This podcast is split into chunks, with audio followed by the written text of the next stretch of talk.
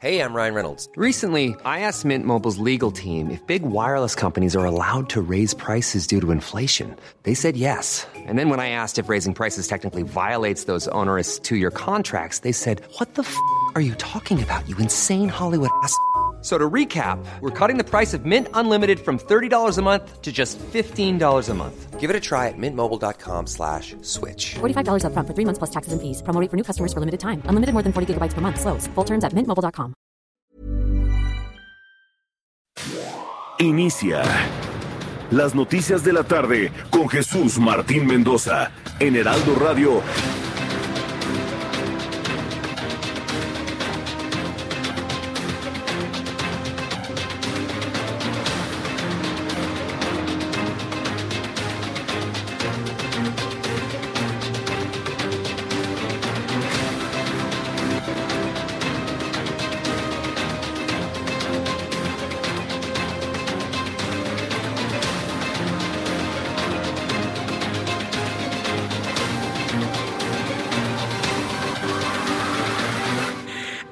La tarde en punto, hora del centro de la República Mexicana. Me da mucho gusto saludarla a través de los micrófonos del Heraldo Radio en toda la República Mexicana. Le saluda Jesús Martín Mendoza con toda la información importante que ha ocurrido en México y en el mundo durante las últimas horas. Como le digo siempre, en este espacio de noticias, súbale el volumen a su radio, que le tengo la información más importante hasta este momento.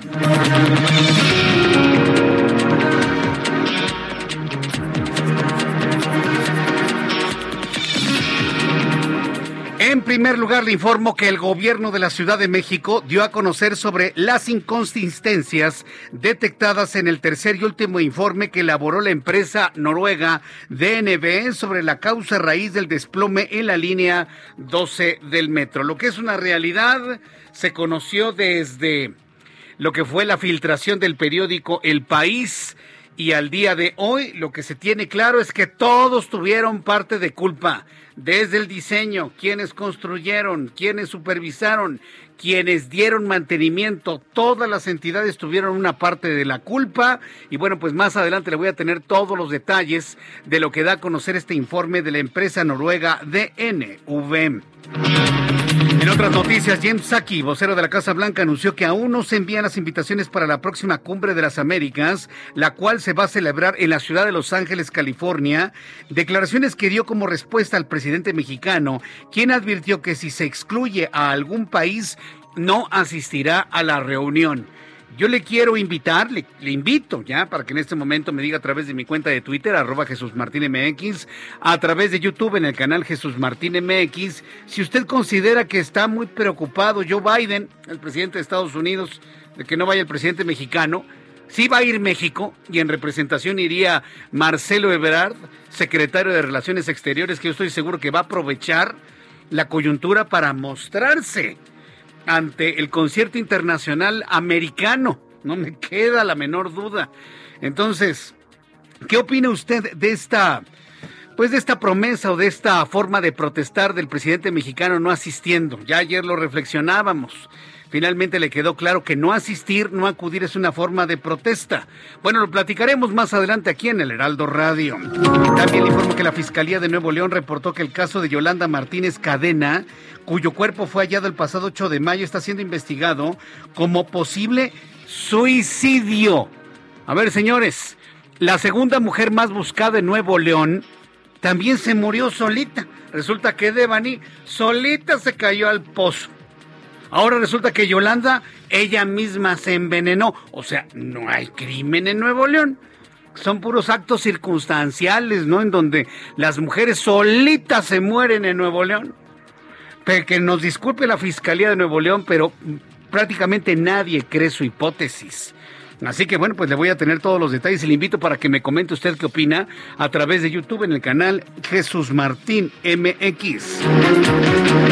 También informo que la aerolínea Viva Aerobús anunció el incremento de sus operaciones en Santa Lucía a partir del 15 de julio. Bueno, los de Viva Aerobús.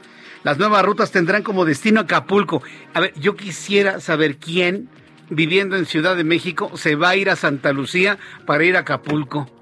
A ver, tiene usted que llegar dos horas antes al aeropuerto, más dos horas de camino, hoy van cuatro, más una de vuelo, cinco, más uno en lo que se baja, le dan su equipaje, seis. Cuando por tierra hace cuatro horas y media. O sea, seis horas para ir a Santa Lucía hasta Acapulco contra cuatro horas y media si usted decide irse por tierra. Claro, si no le bloquea la autopista, ¿verdad? Digo, estoy hablando en, un caso, en un caso completamente ideal, ¿no? En donde no le bloqueen las autopistas. Pero de seis horas por Santa Lucía a cuatro y media por tierra, ¿usted qué es lo que elige? Bueno, el caso es que Viva Aerobús dice que va a tener vuelos a Acapulco, Cancún, Oaxaca, Puerto Escondido y La Habana. A ver, ¿por qué no a Los Ángeles? ¿Por qué no a Miami? ¿Por qué no a Houston? Ah, no, a La Habana. Digo, por si alguien quiere ir a La Habana de Miguel Díaz Canel. La Suprema Corte de Justicia de la Nación declaró inconstitucional penalizar la posesión de más de 5 gramos de marihuana, a excepción de que se pueda probar que no es para consumo personal. Fíjense nada más. Están, están analizando el abrir la posesión ilimitada de droga de, marihuana, porque la marihuana es una droga. Si usted se la fuma, se la come en pastelillos, es una droga. No es lo mismo que hacer un medicamento. Que no me lo confundan, ¿eh? Porque andan diciendo eso. No, pues sí es buena medicina. No, no, no, no, no. Una cosa es hacer un medicamento y otra cosa es fumársela. Están discutiendo para que usted fume marihuana y se drogue. Y ande olvidado de los problemas del país. Por un lado, la campaña del gobierno de López Obrador, que ha impulsado, por cierto, el mismo López Obrador y Jesús Ramírez, vocero de la presidencia, que es el impulsor de esta campaña, dice que en el mundo de las drogas no hay final feliz. Y por otro lado, legislativo y Suprema Corte buscando la forma de que todo el mundo tenga acceso a la marihuana, que de hecho ya se tiene de manera completamente libre y en cualquier cantidad.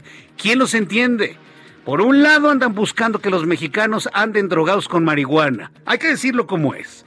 Y por otro lado nos dicen que en el mundo de las drogas no hay final feliz. La verdad es que yo no entiendo tal incongruencia en las señales que se están enviando desde el gobierno actual. Y siguiendo con el ejemplo del presidente mexicano, el mandatario de Bolivia, Luis Arce, aseguró que no irá a la cumbre de las Américas si Estados Unidos no invita a los dictadores de Cuba, al dictador de Nicaragua y al dictador de Venezuela. Pues que no vayan, hombre, que no vayan, no, no, no pasa nada. Ese es el problema de, de tener enfermedad de importancia que no vayan. Así me lo decía eh, Ramón, eh, eh, Ramón, nuestro analista en la otra estación, ¿se acuerda? Piezarro García, ya me acordé de su apellido. Ramón Piezarro, ¿se acuerda de Ramón Piezarro García? Que me decía que lo que pasa es que todos estamos enfermos de importancia. Ah, bueno, pues es lo que pasa en América Latina. Los presidentes están enfermos de importancia y piensan que si no van, entonces ya no pasa absolutamente nada. Que no vayan, hombre, no pasa absolutamente nada. También informo que autoridades anunciaron que la Unión Europea no exigirá el uso de cubrebocas en aeropuertos y vuelos a partir de la próxima semana ante el alivio de las restricciones contra el coronavirus en todo el bloque. También informo que los Centros de Control y Prevención de Enfermedades revelaron que las muertes por sobredosis en Estados Unidos en 2012 fueron 107.622, alcanzando su máximo histórico. Cerca del 60% de estos decesos se debe al uso de fentanilo, detallaron los CDC.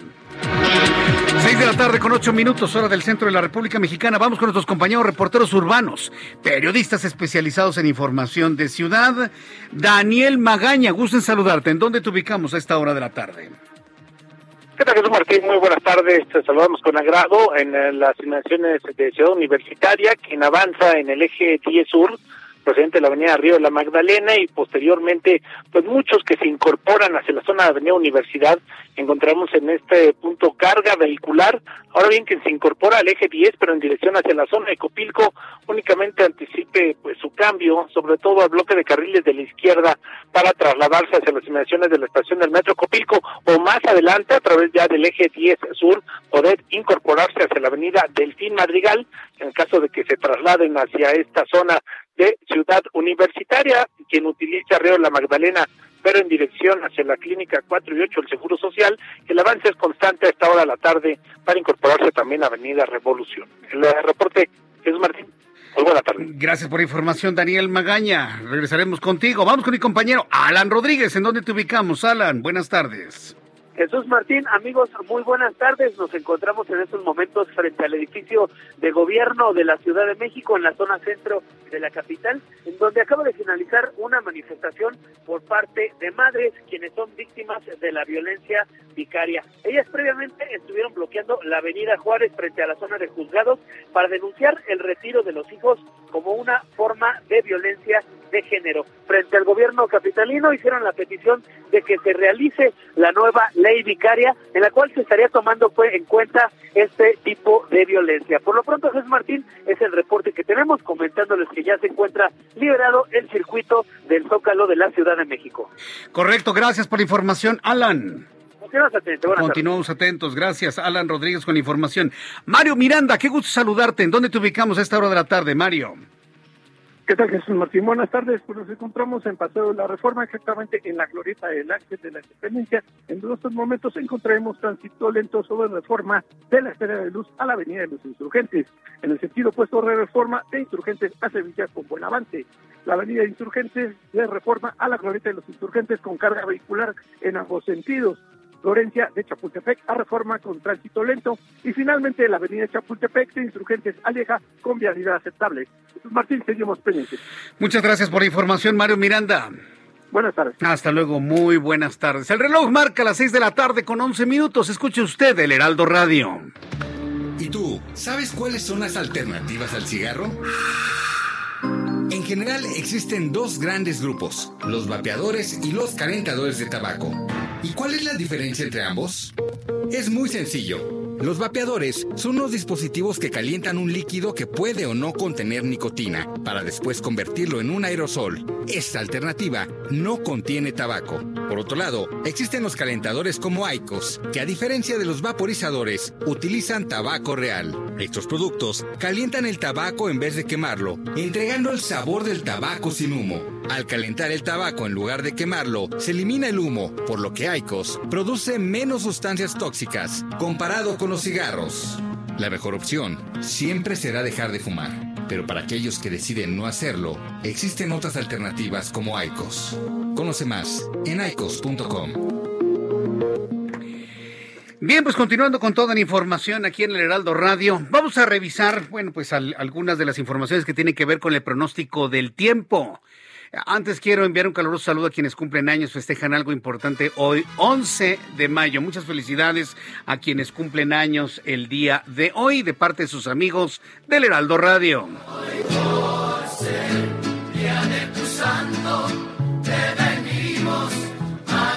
Pásenla muy bien, de verdad, en compañía de toda su familia. Les deseo que la pasen ustedes muy bien. Bien, vamos a revisar las condiciones meteorológicas para las próximas horas. El Servicio Meteorológico Nacional, que depende de la Comisión Nacional del Agua, nos informa lo que habremos de ver durante las próximas horas. Ojalá y llueva, ¿eh? Ojalá y llueva. De repente estaba medio nublado hoy en la mañana, amenazaba lluvia, no llovió pero vaya como que bajó un poco la temperatura y ya no tuvimos el bochorno de los últimos días. Dice el Servicio Meteorológico Nacional que aún continúa el sistema de línea seca en gran parte del territorio nacional. Esta noche y madrugada se pronostican lluvias puntuales muy fuertes en zonas de Tabasco y Chiapas, así como lluvias fuertes, descargas eléctricas y posible caída de granizo en el norte, oriente y sureste de México. Este día una línea seca permanecerá sobre el norte de México en interacción con inestabilidad en la atmósfera superior y el desplazamiento de un sistema frontal sobre el suroeste de los Estados Unidos que va a producir lluvias puntuales fuertes en Chihuahua y en Coahuila. Dichas lluvias se van a acompañar de descargas eléctricas, nos dicen con vientos de hasta 60 kilómetros por hora. Estoy observando también un canal de baja presión que se extiende desde el norte hasta el sureste del país, un segundo canal de baja presión que incrementará su probabilidad de lluvias en todo el sur sureste de la República Mexicana. Parece que nos está dando tregua un poquito el calor, un poquitito, pero de todas maneras usted no baje la guardia de mantenerse hidratado, de tomar agua, de tomar electrolitos orales, eso es muy importante para evitar el golpe de calor. Créame que esto no es ninguna fantasía y no hay quien sea completamente superpoderoso como para que no le dé el golpe de calor. Hasta los que de alguna manera piensan que no les va a pasar nada es cuando más les pasa. Mejor ni se confíe, por favor. La temperatura es mucho mejor que ayer. Ayer teníamos 29 grados, 30 grados a esta hora de la tarde. Hoy tenemos 24, 25 grados por lo pronto ya es una temperatura mucho más agradable, mucho más soportable en el centro del país. Pero vamos por partes. Amigos, en Guadalajara también. Ayer había 38 grados, hoy tenemos 33 a esta hora, mínima 18, máxima 35. Amigos, en Monterrey, Nuevo León mínima 23, máxima 34, 33 grados en este momento en Villahermosa, mínima 24, máxima 37, 33 grados en este momento, Mérida, Yucatán, mínima 23, máxima 34, 29 grados en este momento, amigos en Cuernavaca, Morelos, mínima 16, máxima 32, 31 en este momento, ya para que vea si está haciendo calorcito, y aquí en la capital del país. Temperatura en este momento 25 grados, la temperatura mínima 14 y la máxima para mañana 26 grados Celsius.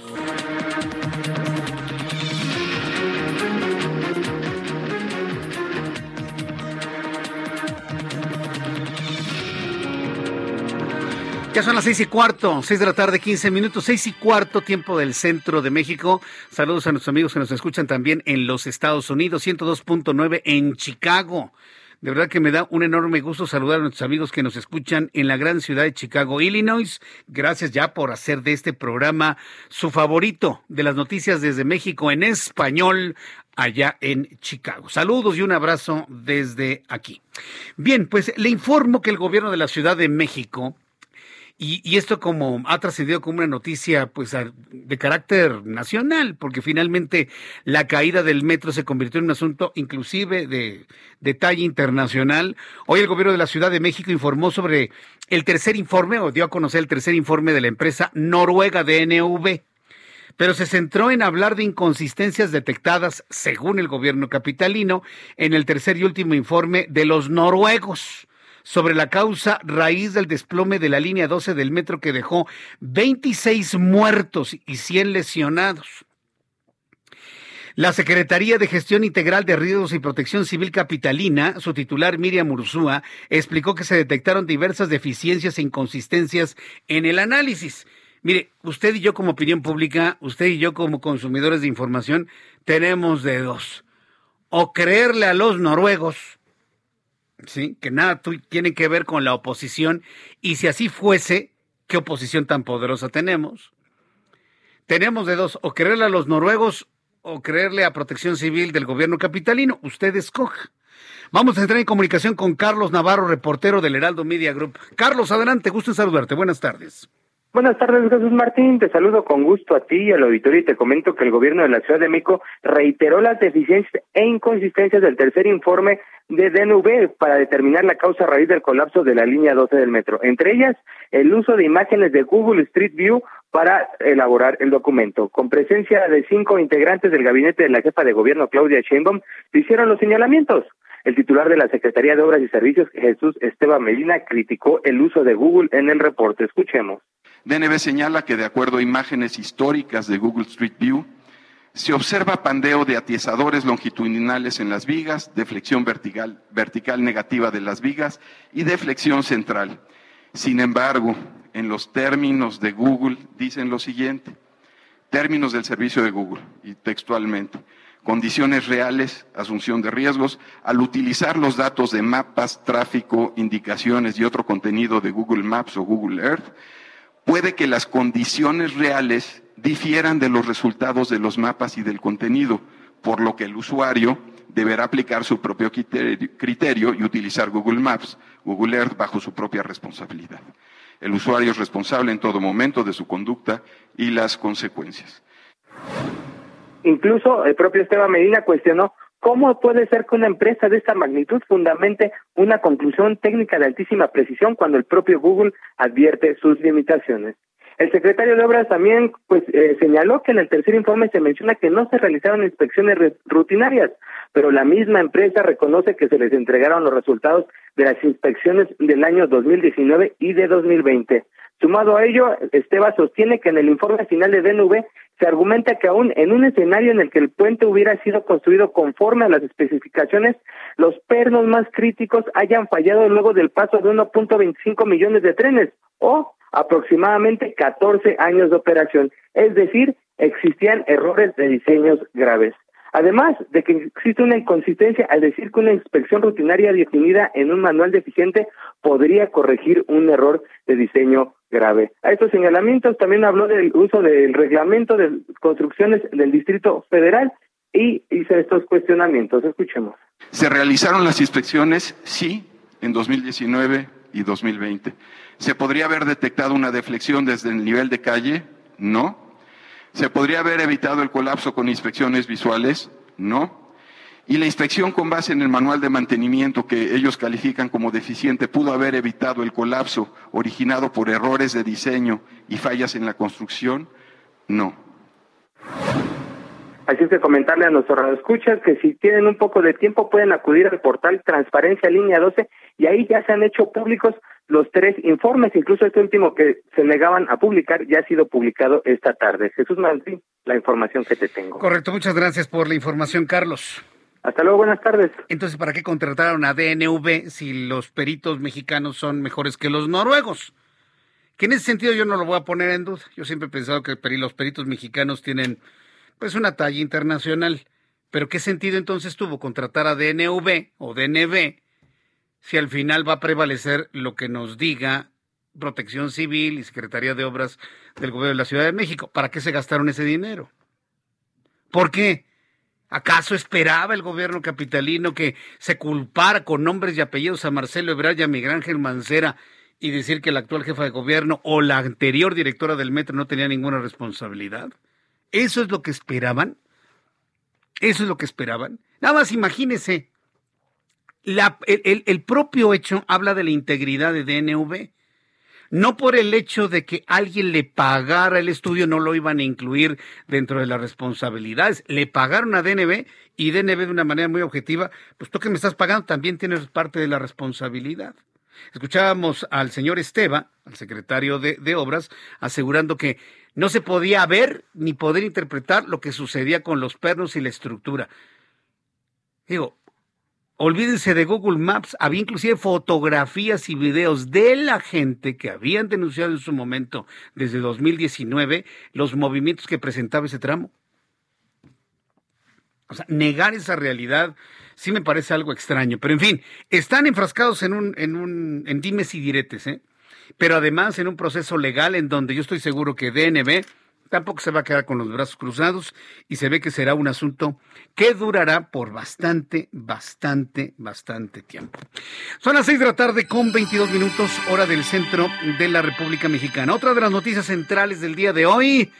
Personaje de la noticia el día de hoy, Arturo Saldívar Lero de la REA, ministro presidente de la Suprema Corte de Justicia de la Nación, Hoy reveló que durante la reunión que tuvo con más de 200 mujeres en el penal de Santa Marta, esa es la noticia, el presidente de la Suprema Corte de Justicia fue a Santa Marta a reunirse con 200 mujeres y quien acaparó la atención mediática, pues sin duda alguna fue Rosario Robles. Aunque no se reunió con ella de manera privada en particular, a solas ni mucho menos, sino con toda la población femenil, junto con toda la población femenil, hoy la noticia es que el presidente de la Suprema Corte de Justicia fue a Santa Marta y se reunió con Rosario Robles. Yo lo que le quiero decir es que en justicia de las otras mujeres presentes, decirle que se reunió con 200 mujeres presas en Santa Marta, en Santa Marta, Catilca se encontraba la exsecretaria de Desarrollo Social, como le digo, Rosario Robles, aseguró que tomó la palabra para hablar sobre los casos de sus compañeras y no para hablar de su caso específico. El ministro Saldívar lamentó que la justicia en México abusa de la prisión preventiva, lo que representa un riesgo que ocasiona que se abra paso a las injusticias. Es Arturo Saldívar. Esto, la señora Rosario Robles estuvo en la reunión hizo uso de la palabra, no trató su caso personal, planteó los temas, digamos, generales y graves que les preocupan a las mujeres y fue ella quien me hizo llegar estos formatos temáticos para analizar cuestiones como prisión preventiva oficiosa, prisión preventiva eh, justificada, debido proceso, juzgar con perspectiva de género, es algo que les preocupó mucho a las mujeres y todas las mujeres que están recluidas aquí merecen respeto a su dignidad. También son seres humanos. Efectivamente, también son seres humanos, reflexiona el presidente de la Suprema Corte de Justicia, Arturo Saldívar. Hasta aquí esta información. Después de los mensajes, después de los anuncios, le voy a presentar aquí en el Heraldo Radio cómo se está armando la próxima cumbre de las Américas, la próxima cumbre de las Américas en Los Ángeles, en donde pues habrán de participar los países más importantes de América. Por lo pronto no irá no irá el presidente mexicano, pero sí asistirá a México, representado por Marcelo Ebrard Casaubon, y ya anunció Bolivia que tampoco iría su presidente. Regreso con esto después de los anuncios, aquí en el Heraldo Radio. Escuchas a Jesús Martín Mendoza con las noticias de la tarde por Heraldo Radio, una estación de Heraldo Media Group. Escucha las noticias de la tarde con Jesús Martín Mendoza. Regresamos. Emprendedores, empresarios e inversionistas, todos reunidos en un mismo lugar. La Feria Internacional de Franquicias, este 9, 10 y 11 de junio en el World Trade Center de la Ciudad de México. Las franquicias más exitosas del mercado. Regístrate en www.fif.com.mx.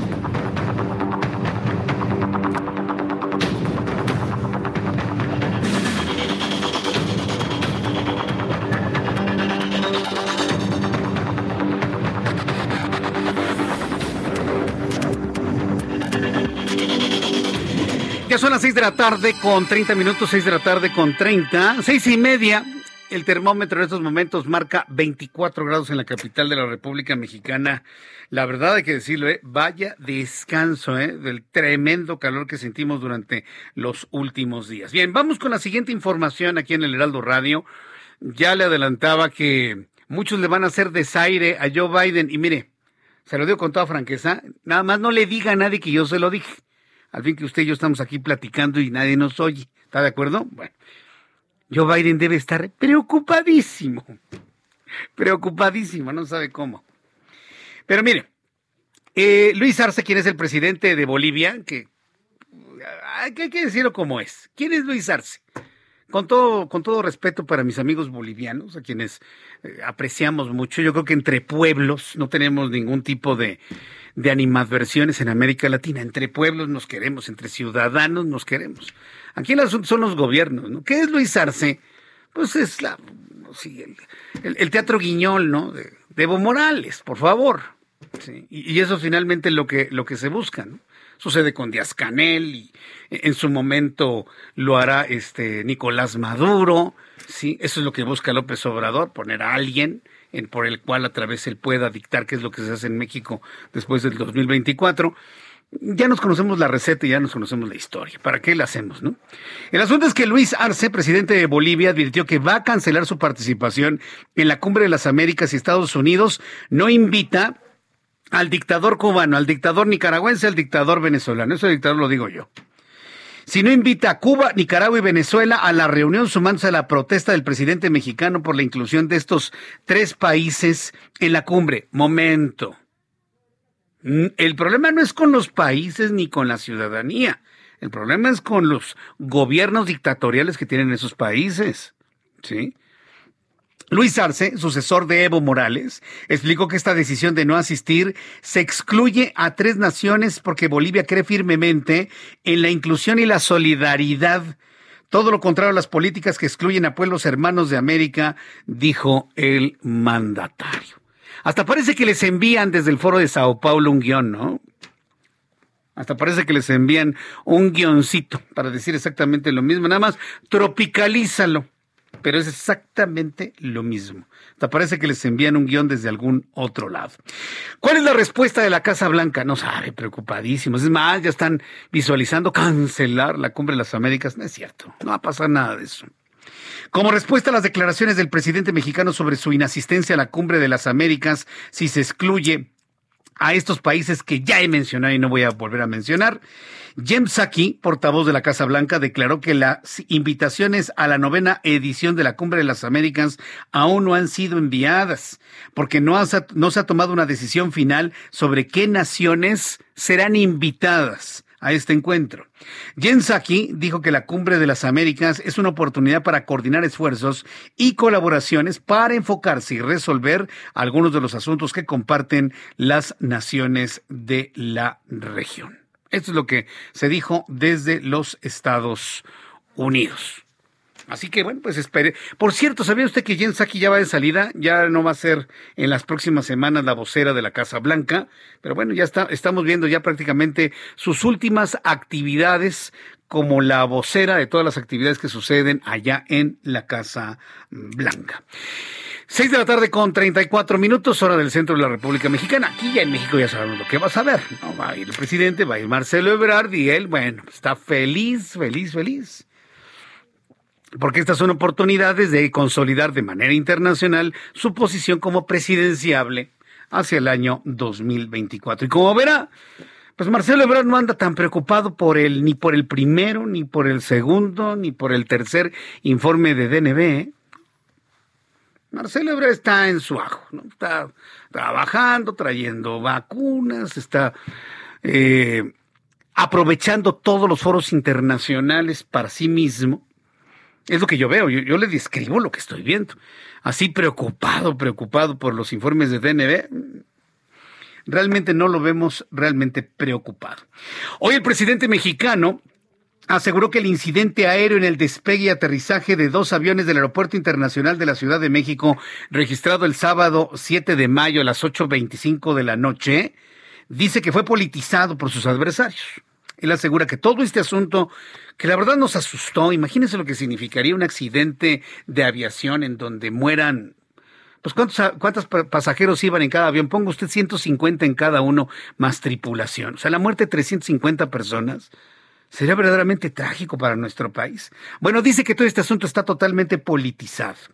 Además anunció que se atenderá el tema de los controladores de vuelo que filtraron los videos a medios de comunicación, o sea, van a castigar al piloto, van a castigar a las eh, sobrecargos del avión desde donde se vio este incidente, van a castigar a las personas del aeropuerto que filtraron los videos de vigilancia en donde se observa cómo el avión de Volaris toma nuevamente vuelo porque la pista estaba bloqueada con otro avión. Entonces, lejos de resolver el problema, va a remeter y se va a vengar de quienes le dieron a los medios de comunicación esos videos. Esa es la respuesta del presidente hoy en la mañana. Dice que, dice Andrés Manuel López Obrador, que va a atender el tema de los controladores y los videos que fueron filtrados a medios de comunicación y que el incidente en el Aeropuerto Internacional de la Ciudad de México ya fue aclarado, aunque agregó que la sopilotada, yo, yo no sé por qué utilizó ese término, dice que la sopilotada pretende menospreciar lo hecho por mexicanos. Está furioso el presidente mexicano, ¿eh? Vamos a escucharlo. Uno de los mejores libros, repito, de Paco Ignacio Taibo. Tiene muy buenos libros. Es uno de los mejores escritores de nuestro tiempo. Sobre Madero. Le puso tiempos de sopilotes. ¿Y es esto? Dirían en mi pueblo, porque allá no se le llama sopilote también, que viene del náhuatl, de sopilote.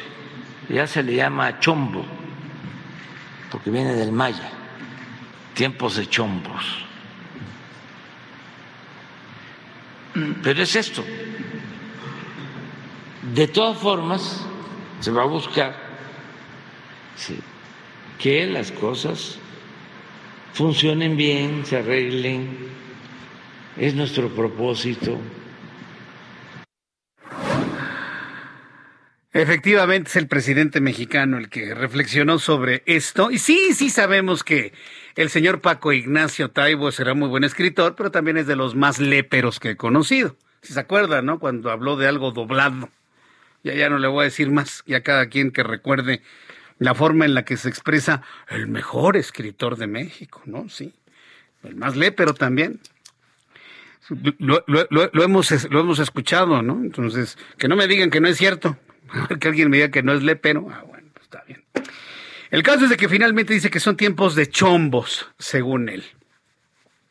Pues que controle las cosas, que se deje de caprichos y que efectivamente haga las cosas bien para que nos vaya bien a todos y ya que se deje de dividir que deje de estar confrontando a la sociedad mexicana, eso sería lo importante. Bien, cuando son las 6.39, vaya revisando su reloj para que llegue a tiempo.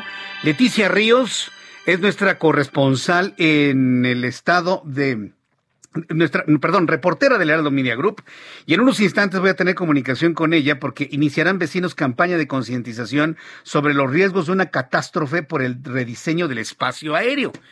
A ver, Fíjese nada más de lo que estamos hablando. Vecinos están iniciando una campaña para concientizar sobre los riesgos de una catástrofe por el rediseño del espacio aéreo. ¿Qué significa esto? La caída de un avión. ¿Dónde puede caer un avión? En Tlalpan. Ah, bueno, en Xochimilco. Si hablamos de la ruta sur, en Xochimilco, en Tlalpan, en Ciudad Universitaria, en la colonia del Valle ¿sí? Hay insurgentes y de estas colonias, la colonia del Valle Sur, y de ahí hacia adelante. Si ocurriese ya rumbo al Aeropuerto Internacional de la Ciudad de México, pues en Valbuena. Pues imagínense el miedo que existe sobre eso. En Valbuena siempre ha existido, por supuesto. Y afortunadamente no ha pasado nada. El único accidente que ha ocurrido fue este de un avión de Western Airlines, 1975, creo que fue el mes de octubre. Que alguien me corrija, por favor. Creo que sí fue octubre, ¿no? Este, en el 75, cuando un avión se fue a la torre de control ese ha sido el peor accidente en el Aeropuerto Internacional de la Ciudad de México. ¿En qué consiste esta campaña de concientización ante la eventualidad de una catástrofe aérea en la Ciudad de México? Leticia Ríos, gusto en saludarte. Bienvenida. Muy buenas tardes. Hola, ¿qué tal, Jesús Martín? Eh, buenas tardes, te saludo con mucho gusto. Pues efectivamente, eh, hoy, el día de hoy, eh, los vecinos de este colectivo eh, más seguridad aérea, menos ruido, que como sabemos está integrado por 150 colonias de diferentes alcaldías capitalinas y municipios mexiquenses, anunciaron que ante la falta de respuesta por parte de las autoridades mexicanas ante la petición de regresar a las rutas aéreas anteriores en el Valle de México, iniciarán una campaña de concientización sobre los riesgos de una catástrofe entre los usuarios de las aeronaves, así como eh, pues un eh, plan de sensibilización entre la comunidad internacional. Los representantes del colectivo eh, indicaron que ante el riesgo de colisión de los aviones que salen y llegan del Aeropuerto Internacional de la Ciudad de México, que como bien comentas ya lo habían advertido desde hace un año, pues se ha hecho evidente con los recientes incidentes difundidos eh, que se está poniendo en riesgo a más de 2.5 millones de ciudadanos de la región. Luego de que el presidente Andrés Manuel López Obrador negara que existe algún problema en el espacio aéreo, los vecinos señalaron que buscarán el respaldo de las autoridades internacionales de aeronáutica y de las embajadas de otros países en México para informarles sobre estos riesgos. Incluso, eh, pues destacaron que ya enviaron múltiples mensajes a autoridades aéreas norteamericanas, al embajador de Estados Unidos en México, Ken Salazar, y al presidente de Estados Unidos, eh, Joe Biden. Francisco Landero, uno de los representantes de este colectivo, informó que por lo pronto la Procuraduría Federal de Protección al Ambiente aceptó la queja colectiva presentada por los vecinos por el daño ambiental y a la salud eh, de, de los ciudadanos por la contaminación acústica causada por el ruido excesivo provocado por las aeronaves. Pero bueno, pues a ellos también lo que les preocupa mucho es esta este riesgo de alguna posible colisión entre aviones, eh, el que tengan que enfrentar un accidente eh, por estos aviones que sobrevuelan sobre sus casas.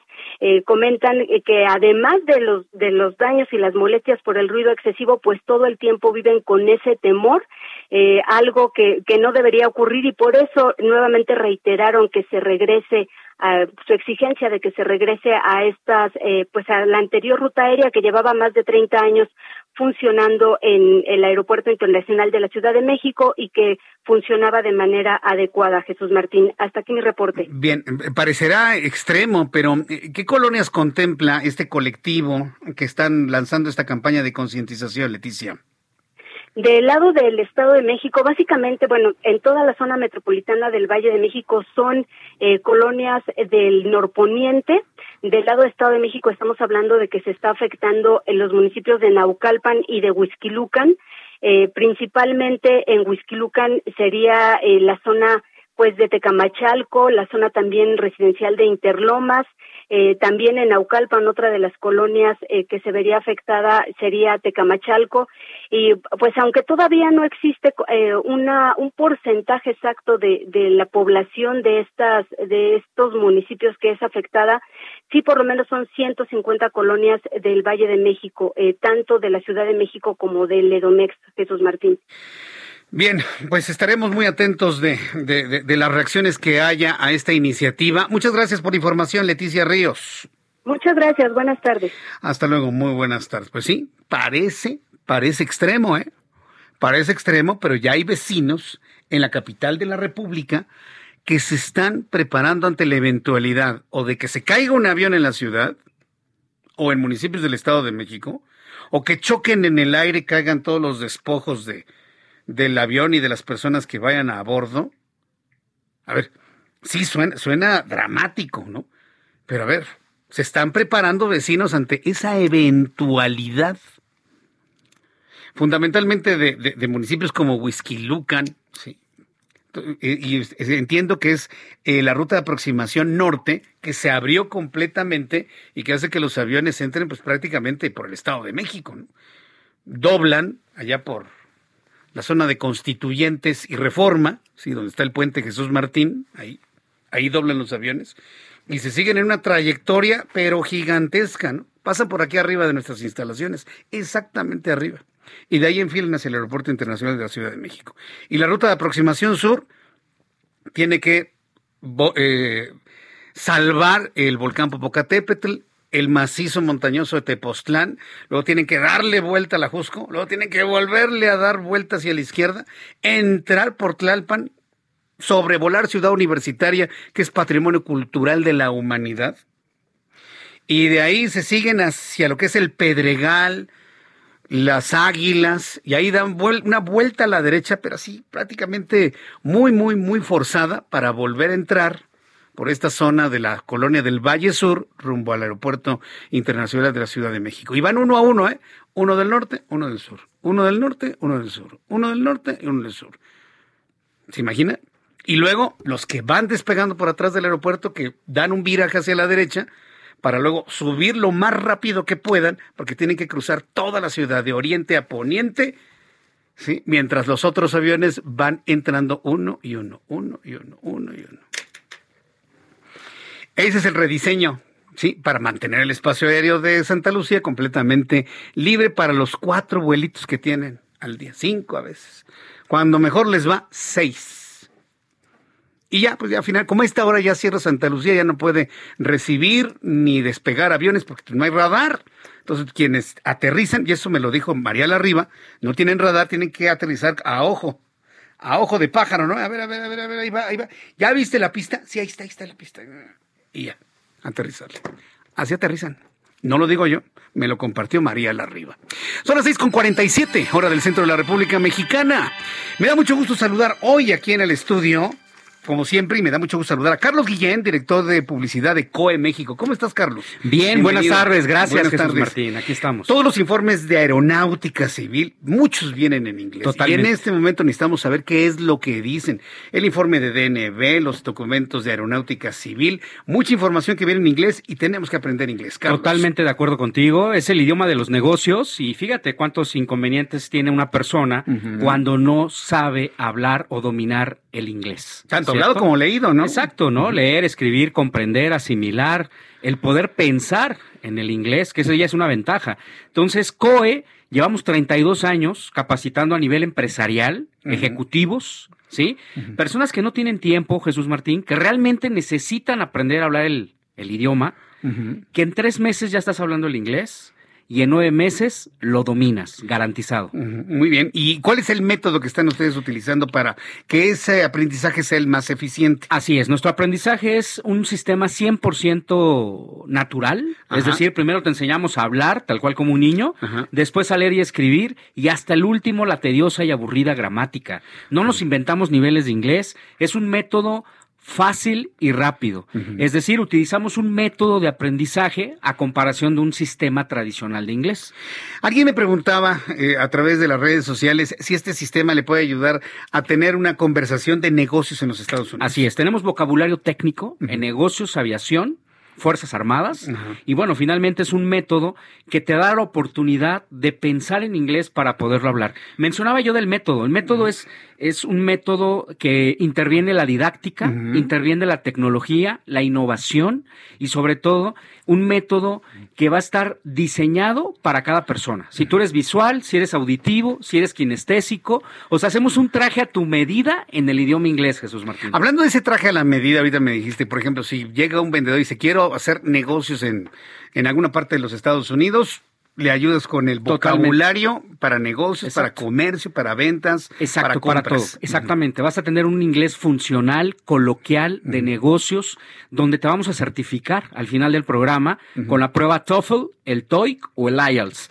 No te preocupes, mucha gente también se ha acercado conmigo, gente que te escucha en Heraldo Radio, me dice, Carlos, es que yo no tengo ningún conocimiento de inglés. No te preocupes. Desde pollito chicken, gallina gen, hasta personas que más o menos hablan el inglés. O sea, no se requiere un conocimiento del inglés previo, ni, ni clases anteriores, ni mucho menos. Hay Empiezas de cero, cero, Exactamente, desde gente que no tiene ningún conocimiento, Jesús Martín. Las técnicas de aprendizaje que utiliza COE son se utilizan de 6 a 10 veces más rápido que un sistema tradicional.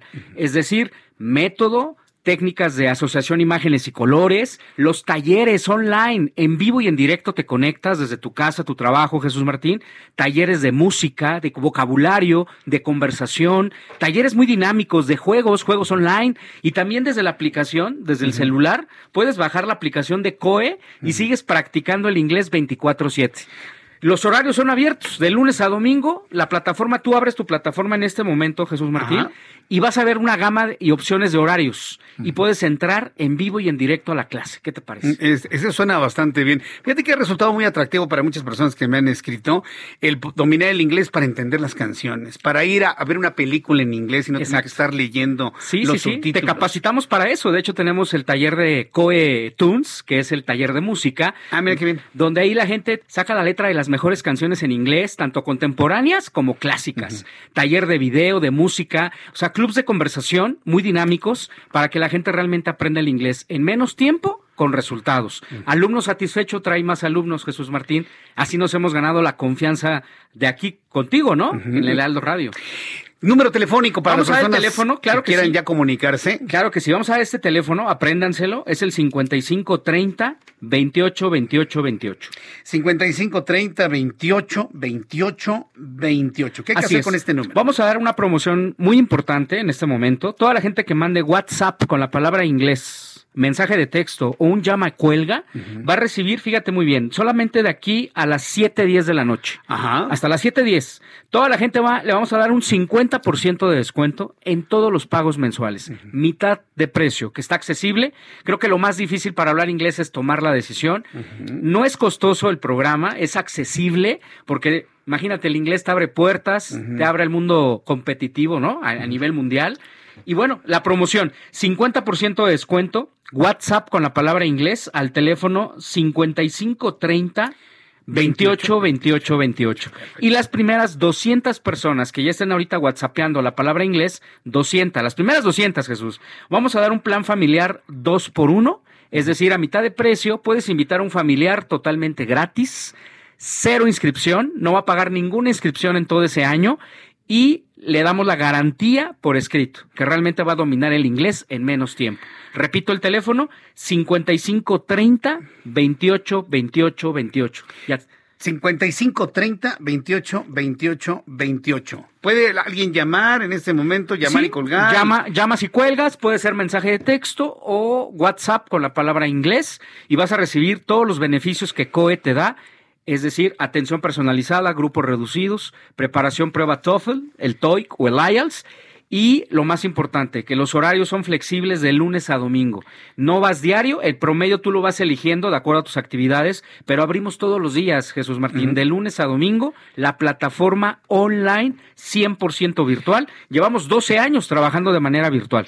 Mire, quiere decirle que Carlos Guillén siempre nos ha ofrecido que por preguntar no se paga. Entonces usted marque, mande su palabra inglés, haga un llama y cuelga. Eso no le va a costar nada y en una de esas usted se contagia de este gusto por aprender inglés. ¿Cuál es el número otra vez? Claro que sí, Jesús Martín. Es el 5530 y tres veces 28 al final. Muy fácil. Manda tu WhatsApp. ¿A qué teléfono? 5530 28 28 28. Llama ya. ¿Cómo dices tú que lo más difícil es? Lo más difícil para aprender inglés es tomar la decisión, Jesús Martín. Y la decisión es marcar que Mandar ya el WhatsApp al 5530 28 28 28. Manda tu WhatsApp con la palabra inglés. 5530 28 28 28. Así es, garantizado. Y COE es hablar inglés. Jesús Me Martín. parece muy bien. Oye, pues Carlos, yo te agradezco mucho el que nos hayas visitado el día de hoy. Te deseo mucho éxito. Igualmente. Y, y estamos al pendiente de, de, de, todas las personas que te estén llamando ya en este momento. Ya en ¿eh? este momento hay una persona, ya en un ratito más un ejecutivo te, se pone en contacto contigo, pero con la promoción al 55 30 28 28 28. Llama ya, WhatsApp con la palabra inglés, 50% de descuento y 2 por 1 familiar. Carlos Guillén, director de publicidad de COE México, muchas gracias por estar con nosotros el día de hoy. A tus órdenes, Gracias. Jesús Martín. Vamos a ir a los anuncios, regreso enseguida. Escuchas a Jesús Martín Mendoza con las noticias de la tarde por Heraldo Radio, una estación de Heraldo Media Group.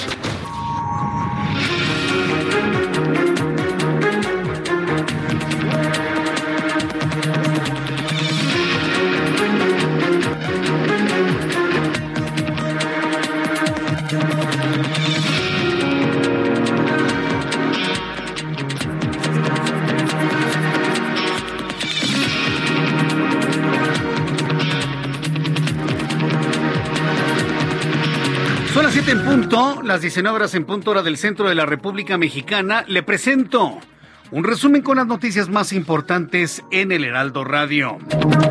Hoy el gobierno de la Ciudad de México informó sobre las inconsistencias detectadas en el tercer y último informe que elaboró la empresa noruega DNB sobre la causa raíz del desplome en la línea 12 del metro. En conferencia de prensa, Jesús Esteva, quien es el secretario de Obras del Gobierno de la Ciudad de México, criticó que la empresa noruega DNB haya utilizado imágenes de Google Earth, es decir, esta plataforma de Google que toma fotografías de, de las calles de cualquier parte del mundo como una prueba de un pandeo en la estructura que finalmente se vino abajo aquel 3 de mayo de 2001. Esa es una de las primeras inconsistencias que ha dicho el gobierno capitalino. Tiene el informe de DNV. Jen Psaki, quien es la vocera de la Casa Blanca, anunció que no se han enviado invitaciones absolutamente para nadie para la asistencia a la próxima cumbre de las Américas, la cual se celebrará en la ciudad de Los Ángeles. Declaraciones que dio como respuesta al presidente de México, quien advirtió que no va a ir a la cumbre si no invitan a sus amigos de Cuba, Venezuela y Nicaragua. En un caso verdaderamente sorprendente, la Fiscalía de Nuevo León ha informado que Yolanda Martínez Cadena, la mujer de 26 años, que desapareció, desapareció inclusive un poco antes que la propia Devani, se suicidó. Y bueno, esto ha generado una gran cantidad de críticas en todos los órdenes, en medios de comunicación, opinión pública y redes sociales asegurando que no es posible que las mujeres en Nuevo León se mueran solitas. Devani se cayó solita un pozo y Yolanda Martínez se suicidó y hasta el momento no existe una carta póstuma para poder sustentar este dicho de la Fiscalía de Nuevo León. El Senado se quedó corto en un esfuerzo apresurado por consagrar el acceso al, aborto de Roe contra Wade como la ley federal bloqueado por una obstruccionista del Partido Republicano muestra una contundente división partidista de la nación sobre la decisión judicial histórica y los límites de la acción legislativa. ¿Qué es esto? Bueno, pues el Senado de los Estados Unidos ha rechazado la ley federal para proteger el derecho al aborto. Griselda Núñez, fiscal especializada en de Nuevo León, como ya lo adelantaba, aseguró que la desaparición y muerte de María Fernanda, de Yolanda Martínez, de Deveni Escobar son casos aislados, por lo que no existe una situación generalizada de desaparición, secuestro y asesinato de mujeres en la entidad. Ay, Griselda, por favor, ya, esto ya me lo escuchas allá en el 99.7 de, de, de, Monterrey, Nuevo León. ¿Cómo que no van a ser, cómo van a ser casos aislados? Hay 19 mujeres en Nuevo León desaparecidas. ¿Cómo que casos aislados? Una mujer tan joven entrándole a este juego. La estoy buscando, por cierto, eh, a Griselda Núñez para poderla entrevistar y nos explique cómo el caso de, de Ebony, de Yolanda Martínez y de María Fernanda ahora resulta que son casos aislados en Nuevo León. Dos hombres, uno de ellos menor de edad, fueron detenidos por su probable participación en el robo armado a los pasajeros del transporte público en Ecatepec, Estado de México. El video de este asalto se viralizó en redes sociales porque en el vehículo viajaba una joven que pidió que no le robaran su mochila donde portaba una laptop porque traía su tarea escolar. Esto es muy interesante, ya lo platicaré más adelante. Le adelanto, esta chica, su canso que presentamos en el Heraldo Televisión, de cómo queda llorando, completamente angustiada porque le robaron su computador y su tarea, provocó que un empresario le regalara una laptop a ella y a su sobrina. Y aparecen en fotografías verdaderamente contenta recuperando su equipo y claro, sus maestros en la escuela le dieron más tiempo para presentar su tarea.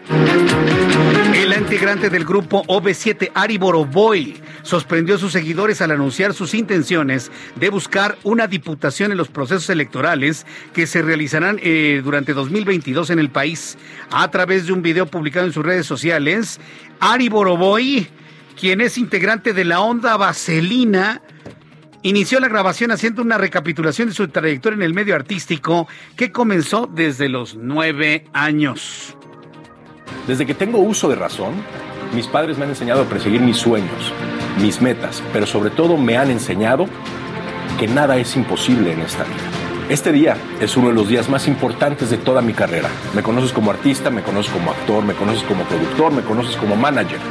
Sin embargo, el día de hoy he tomado la decisión de participar en un nuevo reto para mí.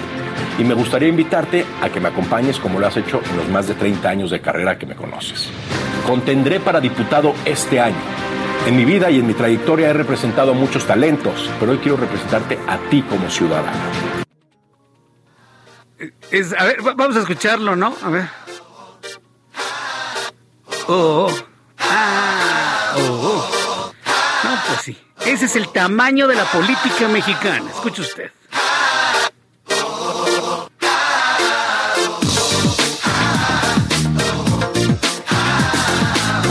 Ese es el tamaño de nuestra política, para que vea. Artistas, cantantes, nada nuevo, ¿eh? Nada nuevo. ¿Se acuerdan cuando Silvia Pinal se lanzó a la política y fue hasta senadora de la República? ¿Se acuerdan?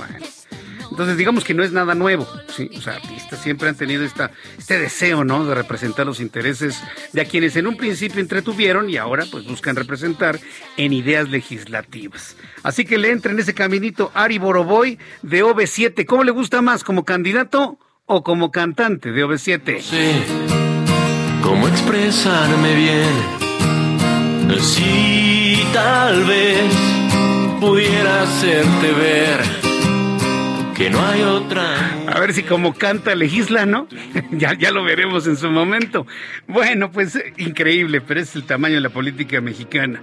El en más de este resumen de noticias, el presidente de México, Andrés Manuel López Obrador, advirtió que si la empresa comercializadora de energía Vitol, envuelta en escándalos de corrupción en México, Brasil y Ecuador, para obtener contratos, no aclara a qué funcionarios de petróleos mexicanos entregó sobornos, no podrá operar en el país. Legisladores de Suecia acordaron reducir la población de lobos en su territorio de 320 ejemplares a 170, a pesar de formar parte de tratados internacionales de protección de especies en peligro de extinción. El Parlamento sueco informó que esta decisión es para la protección de, de agricultores, ganaderos y criadores de renos.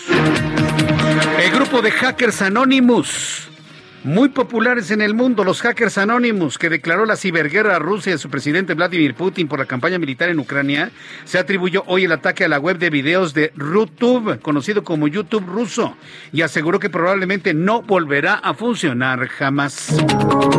Una ola de calor marina generada por el calentamiento global ocasionó que el 91% de la Gran Bretaña de corales en Australia eh, que la gran barrera, perdón, de corales en Australia se blanquearan, lo que pone en riesgo de morir al sistema coralino del mundo. Este arrecife de coral alberga más de 1.500 especies de peces y crustáceos. Son tan delicados que con un cambio ligerísimo de color se puede conocer pH, se puede conocer presión, se puede conocer temperatura, se puede conocer eh, concentración de oxígeno en el agua. Bueno, para que se dé usted una idea, se quedaron completamente blanqueados los, corales en la gran barrera de coral de Australia.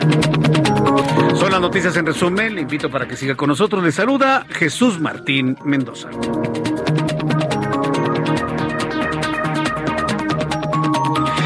Ya son las siete con nueve, las 19 horas con nueve minutos hora del centro de la República Mexicana. Vamos con nuestros compañeros reporteros urbanos, periodistas especializados en información de ciudad. Daniel Magaña, gusto en saludarte, bienvenido. ¿En dónde te ubicamos a esta hora? ¿Qué tal, Jesús Martín? Muy buena tarde. Pues tenemos eh, información eh, vehicular esta tarde, pues, de lunes para las personas que se incorporan a la avenida Universidad en dirección hacia las naciones de Viveros, encontramos algo de carga vehicular para cruzar pues la glorieta de los coyotes quien avanza en la avenida Universidad para incorporarse hacia la zona también de la avenida Miguel Ángel de Quevedo. Poco más adelante, pues se retoma velocidad para poder ingresar hacia el eje 8 sur, el tramo de la avenida José María Rico, o bien trasladarse un poco más adelante a través de la avenida Universidad hacia las inmediaciones del eje 7 sur. El sentido opuesto va en aumento esta actividad vehicular, sobre todo procedente del circuito interior, para trasladarse hacia la zona de pues de las inmediaciones de la avenida Miguel Ángel de Quevedo. El reporte Muchas gracias por la información, Daniel. Hasta luego, continuamos atentos. Alan Rodríguez, gusto en saludarte. Buenas tardes.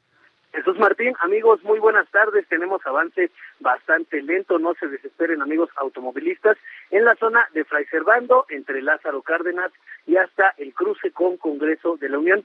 Superando este punto, la circulación mejora para quienes se incorporan hacia el eje 3 Oriente o quienes continúan hacia la zona del circuito interior.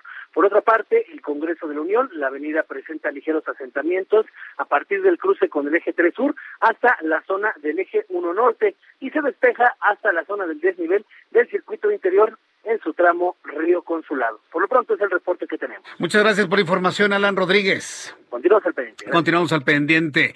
Vamos con Mario Miranda, quien nos tiene más información en el centro del país. Adelante, Mario, gusto en saludarte.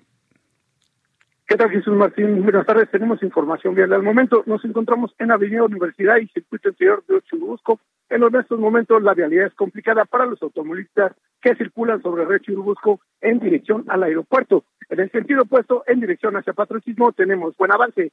Avenida Universidad, en dirección a Miguel Ángel de Quevedo, con tránsito lento, esto debido a la operación de la luz roja en los semáforos. El eje 2 Poniente, Gabriel Mancera, con buen avance de Félix Cuevas a Viaducto. Y finalmente, Félix Cobas de Universidad a patriotismo con carga vehicular. Entonces, Martín, seguimos pendientes. Muchas gracias por la información. Buenas tardes. Gracias, eh, mi compañero Mario Miranda, por la información a esta hora de la tarde. Siete con once. Así va avanzando rápidamente la tarde, si usted se informa en el Heraldo Radio. Mire, para redondear este tema del aeropuerto, y, con todas las presiones que tienen las aerolíneas en nuestro país, quien ya se dio de una manera así completamente, vamos a ver si encuentra mercado, ¿eh? porque las aerolíneas se van a donde hay pasajeros, no los pasajeros van a donde hay aerolíneas. Sí, esa es la idea. Las aerolíneas van donde hay mercado. Bien. Pues Viva Aerobús informó que a partir del 15 de julio de este año se implementarán nuevas rutas en la base aérea de Santa Lucía. Ojo, con base en los acuerdos establecidos entre autoridades y aerolíneas, no significa que va a reducir sus vuelos desde el aeropuerto Viva Aerobús. Esos van a permanecer intactos sino que va a ser la primera aerolínea que, va a intentar tener más vuelos desde y hacia Santa Lucía. Las cinco nuevas rutas tendrán como destino Acapulco, Cancún, Oaxaca, Puerto Escondido y La Habana. No Miami, no Los Ángeles, no Nueva York, no Houston, no San Antonio, La Habana. Dijo, por si a alguien le quedaba duda. El primer destino internacional que tendrá esta aerolínea desde Santa Lucía. Con estos nuevos vuelos, pues no que ya volaban a allá a Venezuela. Yo me quedé, ser internacional, ¿no? Con estos nuevos vuelos, la empresa Viva Aerobús contará con siete rutas en total, con las que sumará 70 operaciones a la semana en el nuevo aeropuerto terminal aérea construida precisamente ahí en la base militar de Santa Lucía, para que usted lo sepa. Sin embargo, bueno, pues las rutas que ya tiene establecidas actualmente eh, Viva Aerobús en el aeropuerto, esas no se mueven y ese fue finalmente el compromiso. Durante la conmemoración del Día Internacional de la Enfermera, Sí, aquí en nuestro país el Día de los Enfermeros y Enfermeras se celebra el 6 de enero, ¿sí lo recuerda? El Día de los Santos Reyes, el Día de los Reyes Magos. Bueno, ese mismo día es el Día de la Enfermera, el día 6 de enero. Pero a nivel internacional, a los enfermeros se les celebra el día de hoy. Durante la conmemoración del Día Internacional del Enfermero, la jefa de gobierno Claudia Sheinbaum informó que todas las enfermeras de la Ciudad de México serán basificadas como parte de la federalización de los servicios de salud del presidente mexicano. La mandataria capitalina aseguró que la Ciudad de México, junto con el gobierno federal, está construyendo uno de los mejores sistemas de salud en todo el mundo. Eso dijo Claudia Sheinbaum y así lo anunció.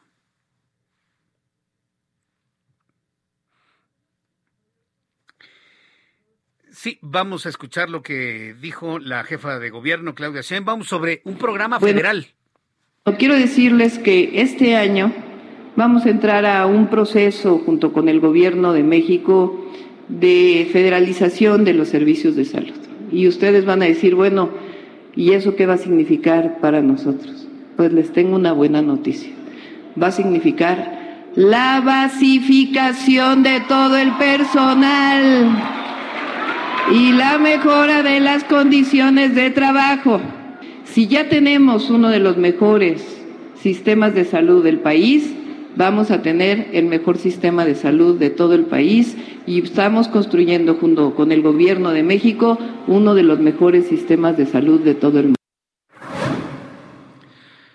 Ya le cortaste, no se escuchó cuando dijo dijo mundo, uno de los mejores sistemas de salud de todo el mundo, dijo la jefa de gobierno Claudia Sheinbaum. En otras noticias, cuando ya son las 7 con 15, las 19 horas con 15 minutos, hora del centro de la República Mexicana. Saludos a nuestros amigos en Monterrey, Nuevo León, que nos escuchan a través del 99.7 de FM. Yo quiero pedirle a usted que me esté escuchando en la frecuencia del 99.7. Lo escuchamos en Monterrey, en Escobedo, en Guadalupe, eh, eh, en San Pedro. Que me diga con toda franqueza. Le invito para que me lo diga a través de nuestra plataforma de YouTube. Entre a YouTube, Jesús Martín MX, y ahí me lo dice. Ahí me lo escribe, ahí me lo comenta. ¿Usted qué opina del trabajo de la Fiscalía de Nuevo León sobre los casos de las mujeres desaparecidas y que lamentablemente han aparecido fallecidas?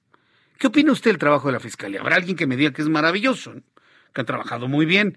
Habrá quien tenga todavía sus dudas y habrá quien me diga que pues, no han trabajado bien desde su punto de vista. Pero sí es importante que la sociedad, pues de alguna manera evalúe también esto. Así que yo le invito para que usted que me escuche en Monterrey a través del 99.7 de FM, me escriba a través de YouTube en el canal Jesús Martín MX para que yo lo pueda leer, ¿sí? Y me diga usted qué opina del trabajo de la Fiscalía en Nuevo León, quien reportó que en el caso de Yolanda Martínez Cadena, cuyo cuerpo fue hallado el 8 de mayo, está siendo investigado el suicidio. Esa es la primera línea de investigación, el suicidio. No se ha podido establecer que un vasito de unicel que está pintarrajeado con algunos te amo sea una especie de carta póstuma. No hay carta póstuma. Sí, no, no, no, no hay carta, no hay una carta donde diga no se acuse a nadie por mi decisión, porque yo decidí, adiós mundo cruel, nada.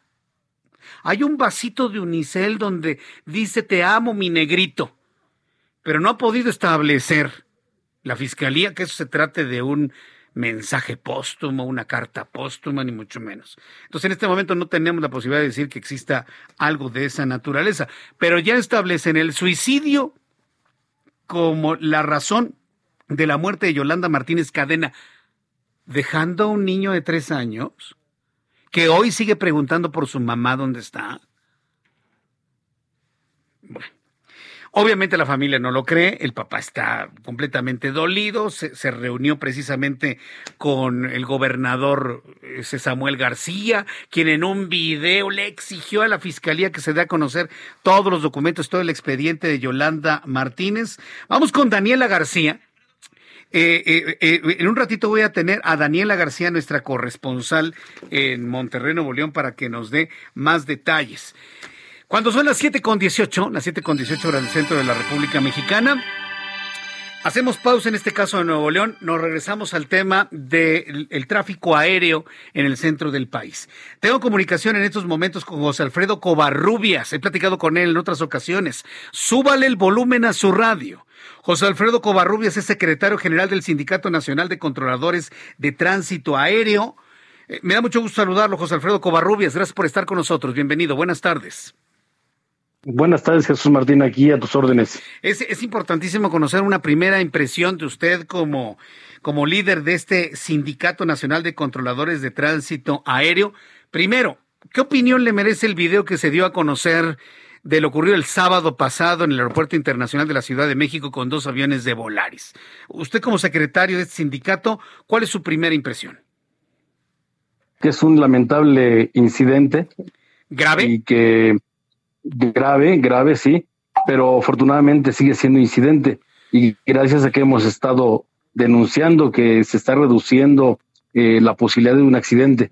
Ojalá este ya sea el parteaguas para que se pare ese, eh, esa carencia de, medidas para evitar que ocurran accidentes y, y, de ahí regresemos al estatus que teníamos antes de seguridad. eso quiere significa también que el, el cielo mexicano, el espacio aéreo mexicano sigue siendo seguro, ¿sí? que se está reduciendo y lo estamos advirtiendo para que no pasemos al siguiente escalón, que es un accidente.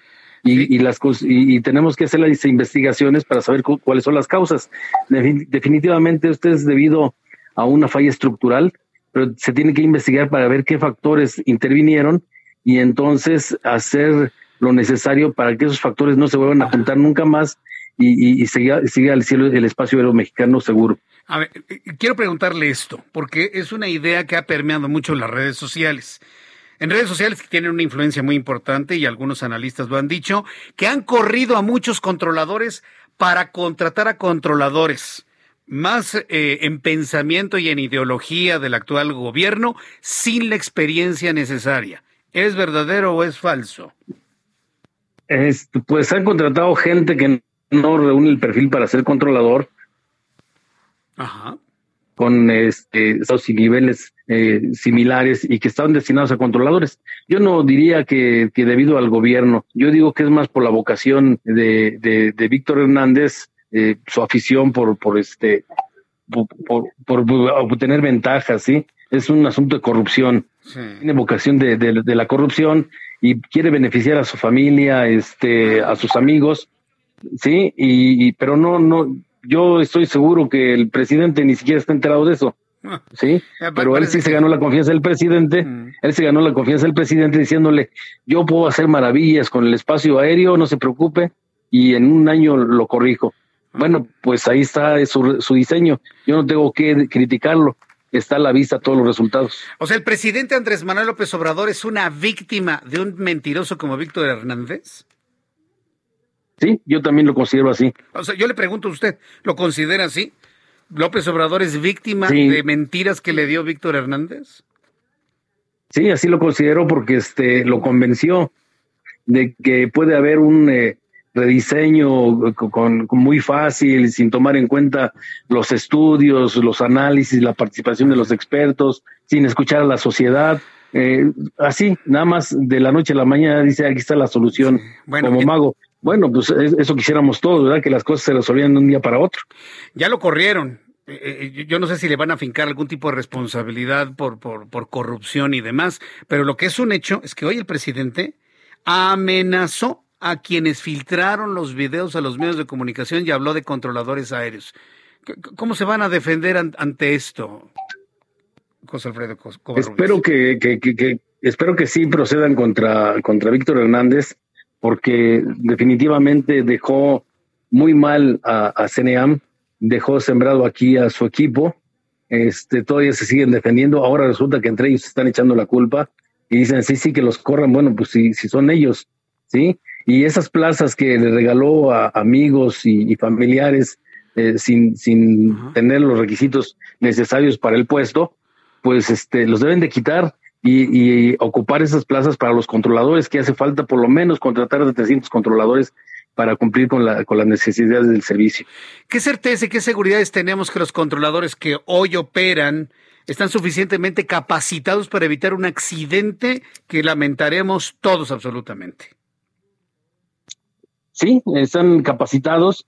Falta, este, faltó capacitación en, el, en la reestructuración. Fue muy prematura fue muy obligada, muy, muy a fuerzas esa capacitación de muy mala calidad.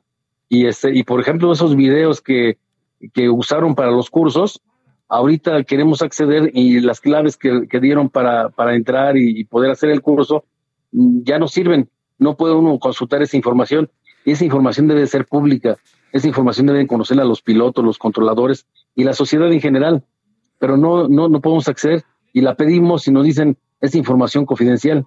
Espero ya que con el nuevo director esta situación cambie y, podamos coordinar y manejar la misma información pilotos y controladores. Pues, pues déjeme eh, buscarlo en una oportunidad futura para que me diga qué tanto ha mejorado o ha empeorado la situación en CNEAM con el nuevo director. Por lo pronto quiero agradecerle mucho José Alfredo Covarrubias, el que me haya tomado la llamada telefónica esta tarde. Tenga la seguridad que si las cosas van bien, así lo diremos, y si van mal. Y si van mal, también lo dirán, ¿verdad? Sí, sí, por supuesto. Porque de otra manera nos acercamos a que ocurra un accidente, que, haya, que haya fatalidades. Le agradezco mucho su atención y sigo a sus órdenes. fuerte abrazo, don José Alfredo. Gracias. Hemos hablado con José Alfredo Covarrubias, secretario general del Sindicato Nacional de Controladores de Tránsito Aéreo. Ha responsabilizado de todo esto a Víctor Hernández, quien le habría prometido al presidente de la República hacer maravillas con el espacio aéreo y fue todo una mentira. Anuncios y regreso. Escuchas a Jesús Martín Mendoza con las noticias de la tarde por Heraldo Radio, una estación de Heraldo Media Group.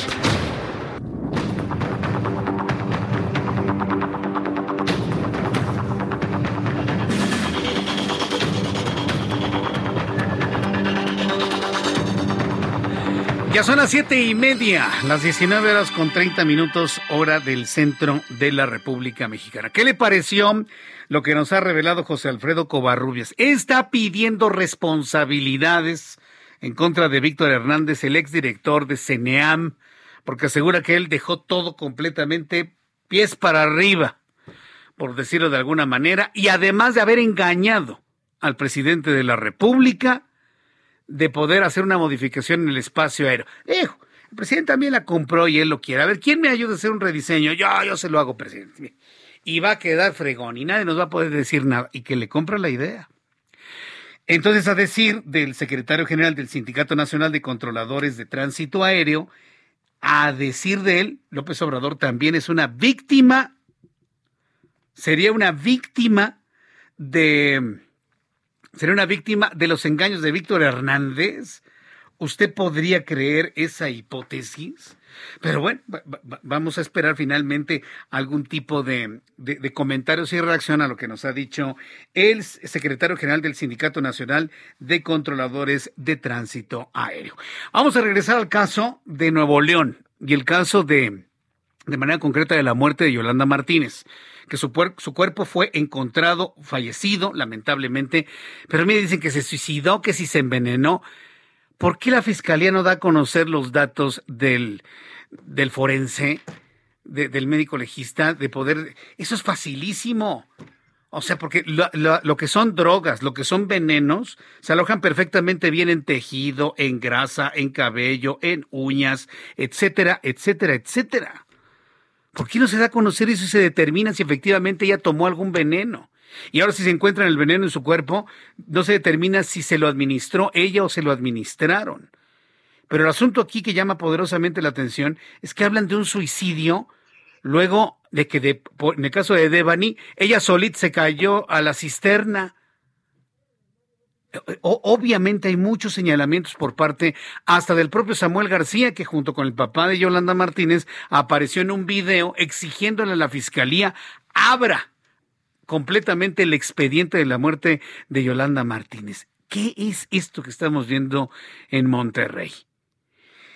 Nuestra compañera Daniela García, corresponsal en Monterrey, Nuevo León, nos tiene los detalles de esta información. Adelante, Daniela. Buenas tardes. La Fiscalía General de Justicia de Nuevo León investiga el suicidio como la línea de investigación de la muerte de Yolanda Martínez, mujer que fue vista por última vez con vida el pasado 31 de marzo. El vicefiscal Luis Enrique Orozco, acompañado de la fiscal especializada en feminicidios Griselda Núñez, informó que todo apunta a que se trata de un suicidio. Sin embargo, insistió que la investigación aún no es concluyente. Agregó que no se localizaron indicios de que hubiera otra persona en la zona donde se encontró el cuerpo de la joven madre, así como indicios de violencia o casquillos. Además, de que todas sus pertenencias se encontraron junto a ella. Aunado a esto, señaló que se encontró un vaso de unicel junto al cuerpo de Yolanda, que pudo haber sido utilizado para consumir el veneno que se encontró también en el lugar. En el vaso se puede leer un mensaje que dice, te amo negrito, ya me voy, márcame guapo. En la bolsa se encontraron sus ropas, teléfono celular, una identificación, una tarjeta de débito y un bote blanco donde supuestamente habría el veneno que se presume ingirió Yolanda. En cuanto a los botes que se presume contenían el veneno, el vicefiscal detalló que se encuentra encuentra en análisis con peritos de medicina forense para conocer el contenido de la sustancia. Además, se analiza el cabello de Yolanda para saber si en efecto ingirió el contenido. Por su parte, la fiscal especializada señaló que se han realizado entrevistas y se analizan comentarios que habría hecho Yolanda Martínez previo a morir, relacionando a problemas de salud mental y un estado probablemente depresivo.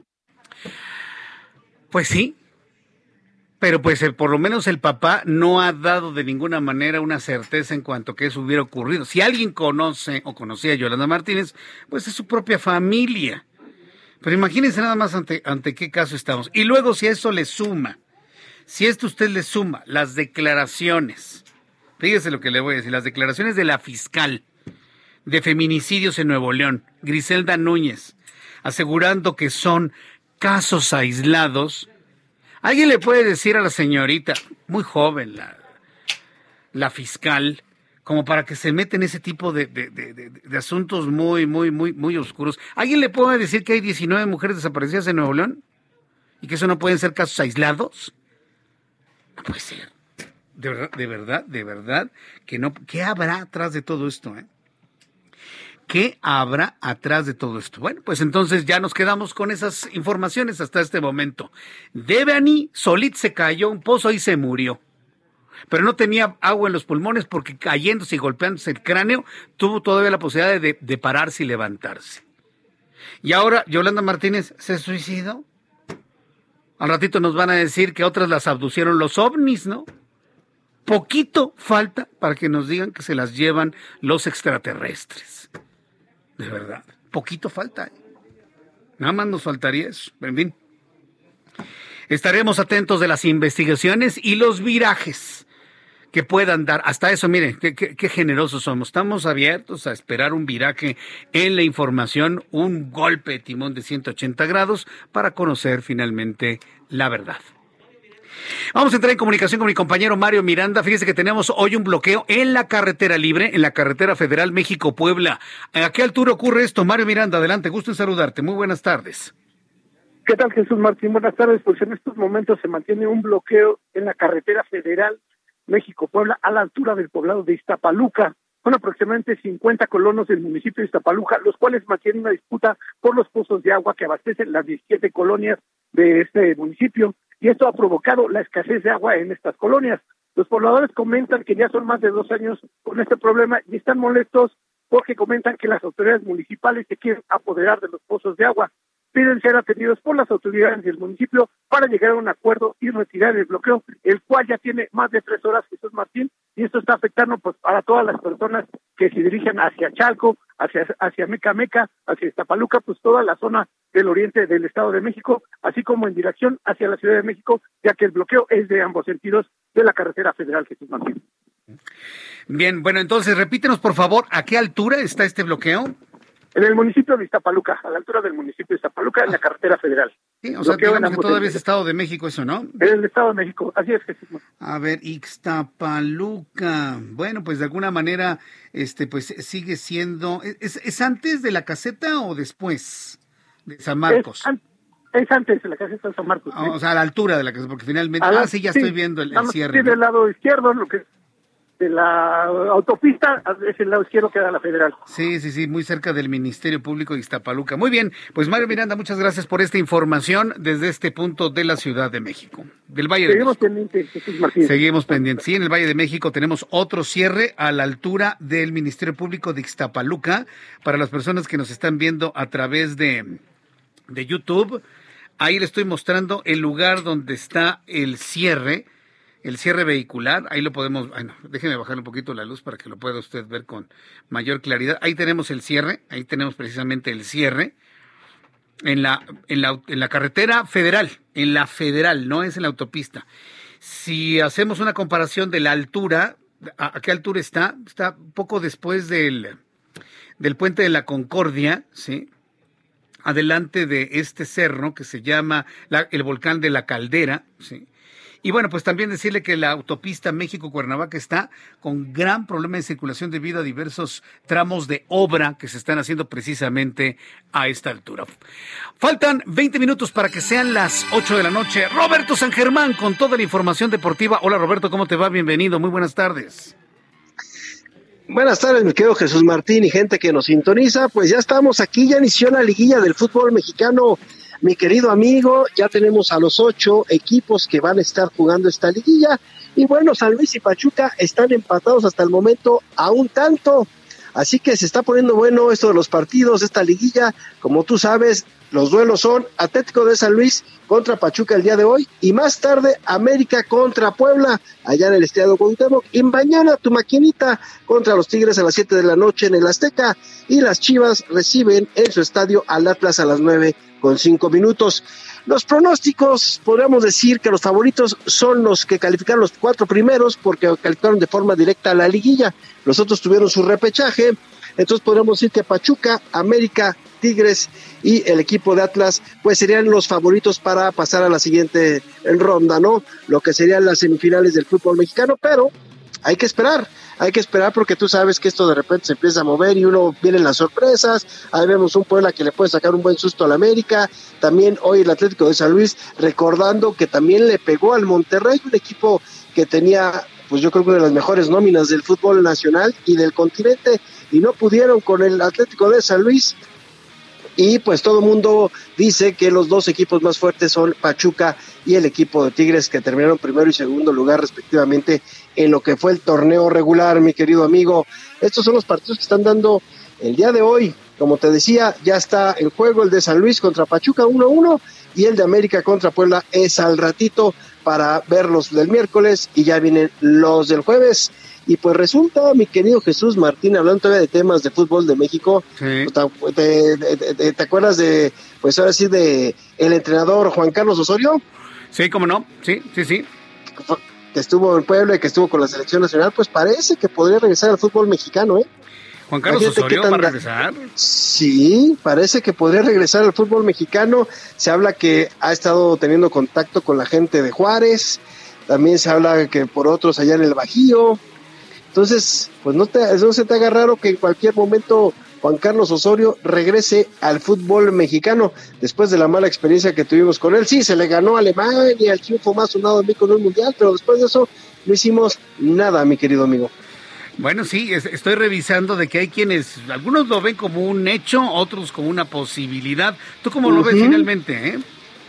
Mira, yo creo que aquí en México hay que recordar que él tiene muy buena relación este, con Memo Cantú y Memo Cantú lo tuvo en Puebla y luego lo tuvo en la selección. Y también Memo Cantú estuvo en los eh, de Juárez, en el FC Juárez, entonces creo que tiene buena relación, yo creo que lo pudo haber recomendado, lo va a escuchar la señora Alejandra de la Vega, sí, y el señor Foster. Y seguramente pues en una de esas ya tenemos a Juan Carlos Osorio como el nuevo entrenador del equipo de Juárez pues agarrando el lugar que dejó el Tuca Ferretti, que tuvo la peor temporada en su vida. Dejó al equipo hundido, tuvieron que pagar lo que fue la multa por no irte al descenso, recuerdo todas estas cosas. Entonces, es lo que está pasando en nuestro querido fútbol, amigo. Muy bien, mi querido Roberto San Germán. ¿Algo más que tengas ahí en la agenda deportiva? Oigan América, ¿no? Al ratito, ¿no? Sobre el pueblo, no va a tener ningún problema. Pues, ¿Cómo lo ves? Pues mira, todo el mundo pensaría que es así, pero ya nos ha pasado que no, de repente los favoritos se lo echan. Y hay que recordar que América en los torneos anteriores cuando estaba el señor Solari, llegaba fuerte, ganaba, se supone en temporada regular, vamos a ponerlo así, pero en el se lo aventaron en los primeros de cambio, siempre los Ay, se me fue Roberto San Germán. ¿Ya, ya, ya lo tenemos? Sí, entonces me decías que pues es lo que todos pensamos, pero pues puede pasar cualquier cosa, ¿no, Roberto? Exactamente, exactamente, ya lo hemos visto en las otras series y lo vimos también. Nadie pensaba que el Atlético de San Luis iba a dejar fuera, ¿no? Al Monterrey. O sea, la verdad es que nadie. Entonces, por eso estamos viendo estas cosas que pueden suceder. Parece que América terminó y cerró bien, pero eh, la liguilla es otro torneo, mi querido amigo, no el que juega mejor se lo lleva casi siempre, sino sea el que venga embalado, el que tenga, eh, digamos, como que el, tu curva de crecimiento está un poquito más allá de la mitad, entonces todavía no viene el descenso, ¿no?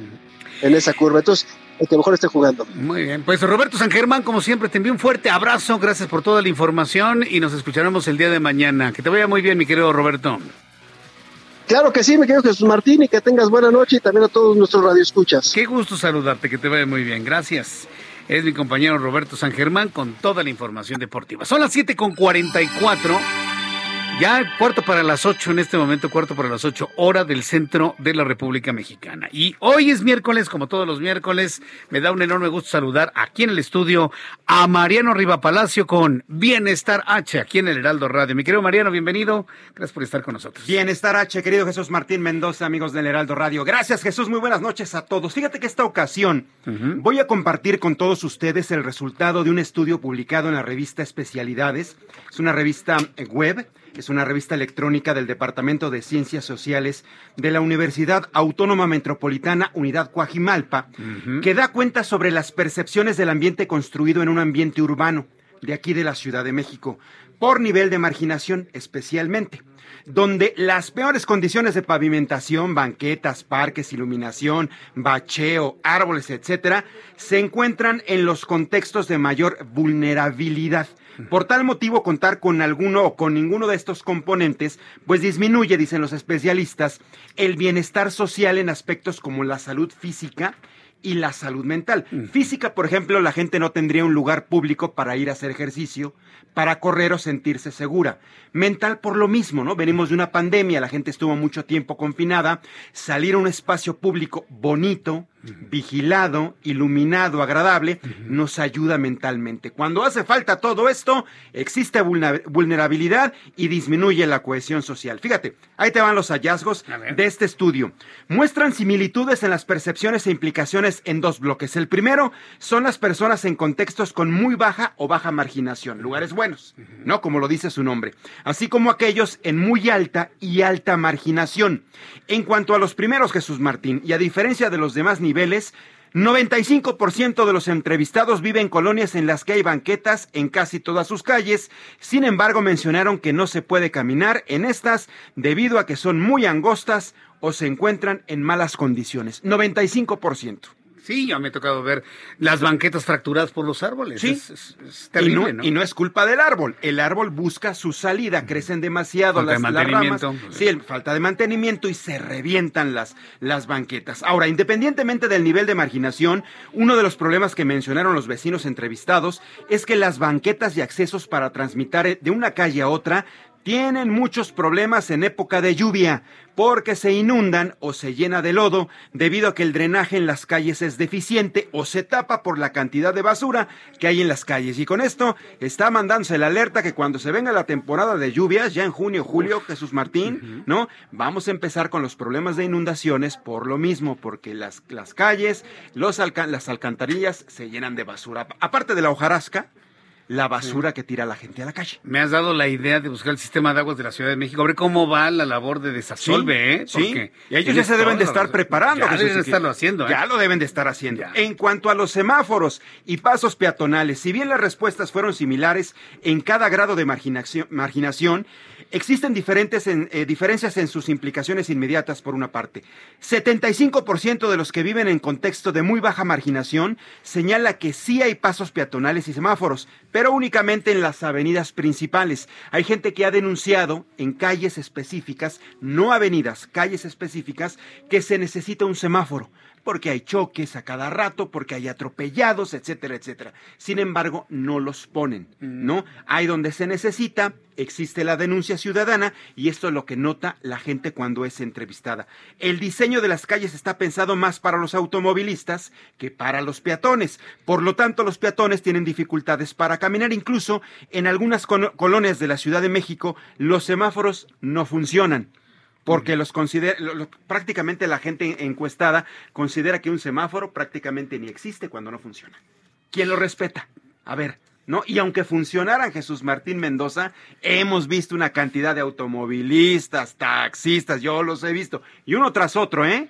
Si uno no lo respeta, el de atrás tampoco. Y así se van. Sí, y así nos vamos acostumbrando a no respetar absolutamente nada. Oye, qué, qué interesante. Interesante. ¿eh? Y ya por último, los investigadores recomiendan a las autoridades, tanto locales como las centrales, lo siguiente. Primero, la construcción de indicadores medibles y evaluables. Eso por un lado. Y por el otro, promover el desarrollo de políticas públicas que garanticen el derecho a la ciudad a la disminución de la desigualdad entre los contextos urbanos para garantizar infraestructura así como una adecuada imagen del entorno que genere seguridad en las personas que viven en las zonas que por lo menos en esta encuesta, en esta investigación, denunciaron que falta infraestructura y se sienten inseguros. Bueno, pues y, para, para, una ciudad como la Ciudad de México, vaya que sí va a necesitar mucha atención. ¿Qué, ¿Qué, respuesta puede tener el gobierno de la Ciudad de México en este caso la Secretaría de Obras, ante una investigación como esta? ¿Tú cómo lo ves? Pues yo creo que, que primero que acepten que se tiene un, un estudio, eh, digamos, con una metodología científica por parte de universidades privadas y públicas, que es el caso de la UAM, por ejemplo, y el caso de la Universidad Iberoamericana, que participan en ese tipo de estudios, que lo consideren con un, eh, eh, digamos, un trabajo científico, con datos meramente que se pueden comprobar que lo acepte la autoridad y después que vea que si cuenta, por ejemplo, con el presupuesto, pues para poder arreglar, por ejemplo, determinadas calles. Ya por el tiempo ya no nos metimos en rollo, por ejemplo, de bacheo, que eso ahí sí no importa si estás en el Pedregal o estás, por ejemplo, en alguna colonia de Iztapalapa, en una o en otra te encuentras baches, ¿eh? Ahí sí no ah, importa si un nivel socioeconómico es alto y en otro es medio o bajo, ¿eh?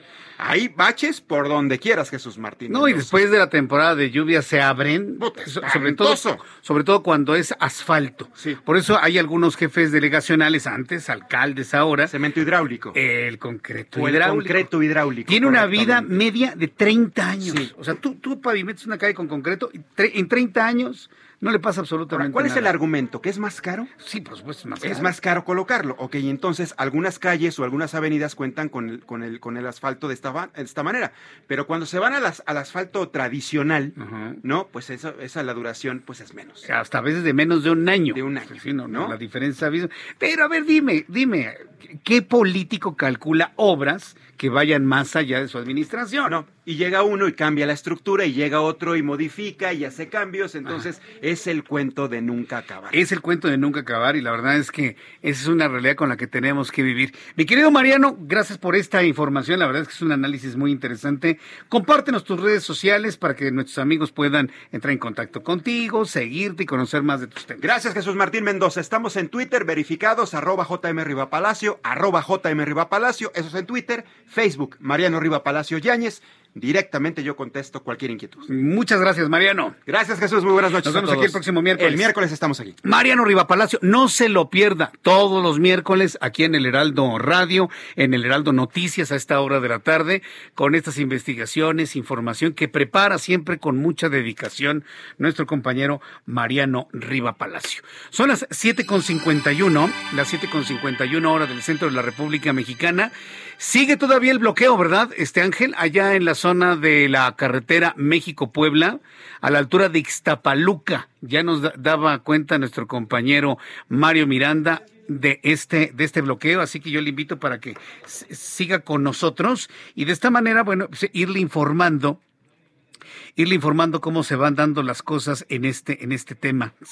Ya sabe, ¿no? Cinco, seis horas de bloqueo. Finalmente parece que esa es ya la marca de la casa. En el tema de la marihuana, ya lo adelantaba hace unos instantes, la gran incongruencia desde mi punto de vista que se está haciendo, porque finalmente la Suprema Corte de Justicia de la Nación declaró constitucional la facultad de las autoridades hacendarias de México para tener acceso a la información bancaria de personas y empresas sin necesidad de una orden judicial previa. Esto de todo lo que le hemos informado el día de hoy, primero por un lado el asunto de la marihuana, que se está discutiendo que se pueda tener y poseer la cantidad que sea. Por un lado, la Suprema Corte de Justicia trabaja sobre ese tema.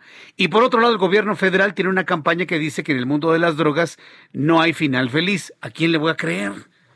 Si no hay final feliz, si no hay final feliz en el mundo de las drogas, ¿por qué se está abriendo la posibilidad de que todos tengamos marihuana en la cantidad que se nos pegue la gana?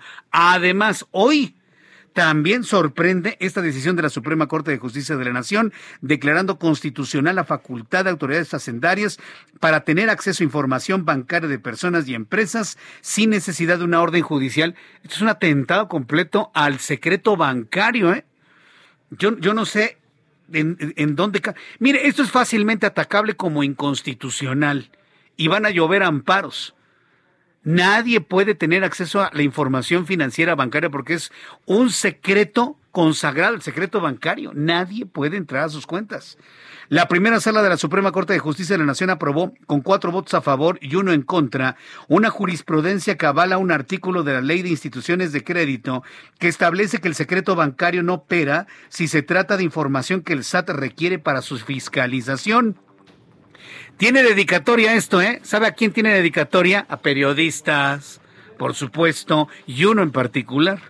De acuerdo a un comunicado emitido por la Suprema Corte de Justicia de la Nación, la facultad de la Secretaría de Hacienda y Crédito Público para requerir información relacionada con el secreto bancario sin autorización judicial dice que no vulnera el derecho a la privacidad de las personas. No, no, ya tendremos oportunidad de platicar sobre este tema el día de mañana. Por lo pronto, agradecerle su atención.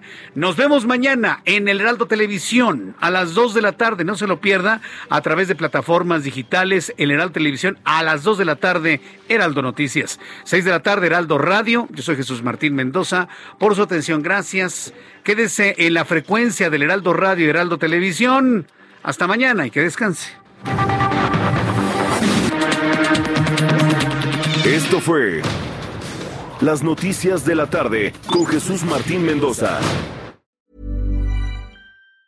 Hey, it's Danny Pellegrino from Everything Iconic. ¿Ready to upgrade your style game without blowing your budget? Check out Quince. They've got all the good stuff shirts and polos, activewear, and fine leather goods, all at 50 to 80% less than other high end brands.